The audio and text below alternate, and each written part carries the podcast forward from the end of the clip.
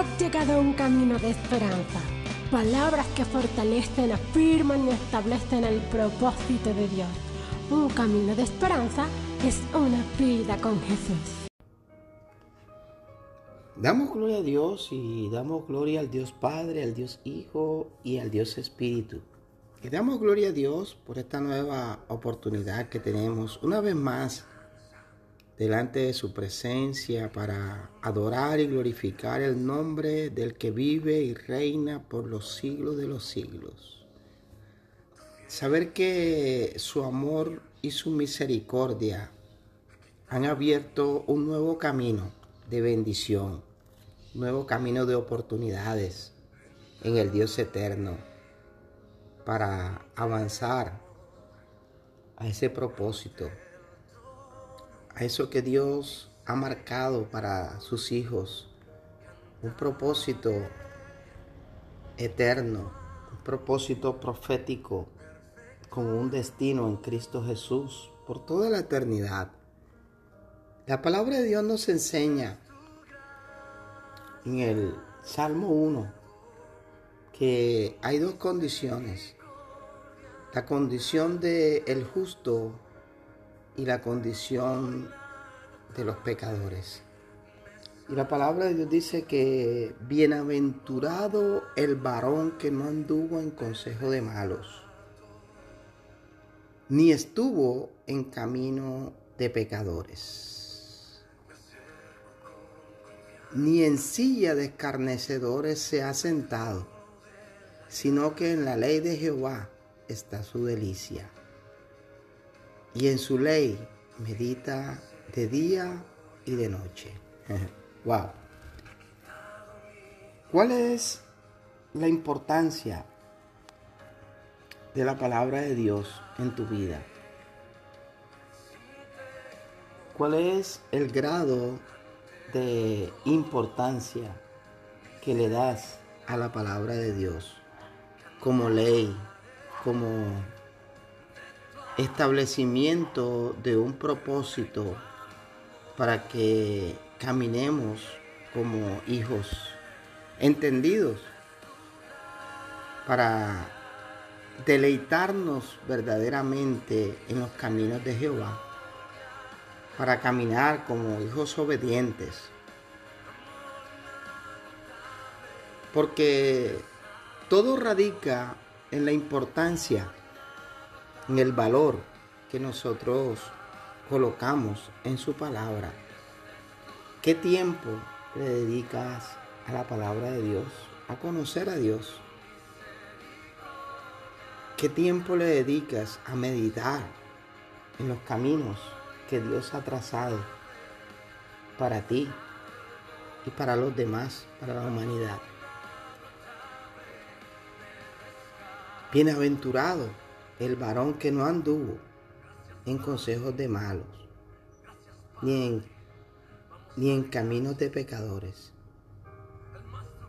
Porque para caminar de esta manera realmente necesitamos meditar en la ley de Jehová, encontrar la delicia de poder nosotros alimentarnos de esa palabra meditar de día y de noche. Meditar si nuestras acciones están siendo acordes a lo que dice la palabra de Dios. Porque cuando tú y yo meditamos en esta palabra, en la palabra de Dios, entonces dice el verso 3, será como árbol plantado junto a corriente de agua, que da su fruto a su tiempo y su hoja no cae y todo lo que hace prosperará. A veces nos preguntamos o a veces nos quejamos de por qué nos va mal en la vida o por qué las cosas no nos salen como nosotros quisiéramos que las cosas se dieran en nuestra vida. Pero esto está ligado a nuestro comportamiento, a nuestra meditación, a nuestro interés en la palabra de Dios. ¿Qué tanto interés tiene el hombre en este tiempo en la palabra de Dios? Porque vemos cómo están los tiempos de difíciles, la enfermedad, la muerte, pero vemos un sinnúmero de personas que todavía corren por los afanes del mundo, por la vanidad, por el dinero, por las cosas que realmente no tienen valor.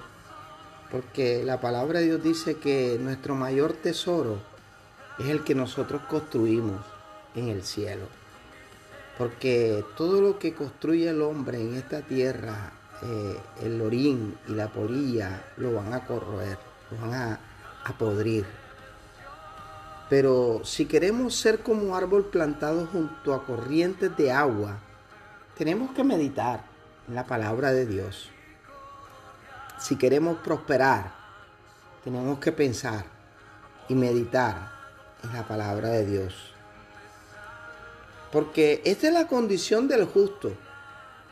La condición del justo es bienaventurado porque no anduvo en consejos de malos, ni en silla de escarnecedores se ha sentado, sino que se ha deleitado en la palabra, en la ley de Dios.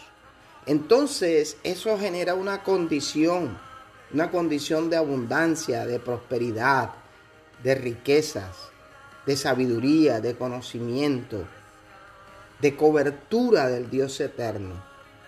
Pero a partir del verso 4 comienza a hablar de los malos. Dice, no así los malos, los injustos, que son como el tamo que arrebata el viento. Por tanto, no se levantarán los malos en el juicio, ni los pecadores en la congregación de los justos, porque Jehová conoce el camino de los justos, mas la senda de los malos perecerá. wow. Wow, wow, wow. Tremendo. Porque Dios conoce. Jehová conoce. Él conoce el camino de los justos, mas la senda de los malos perecerá.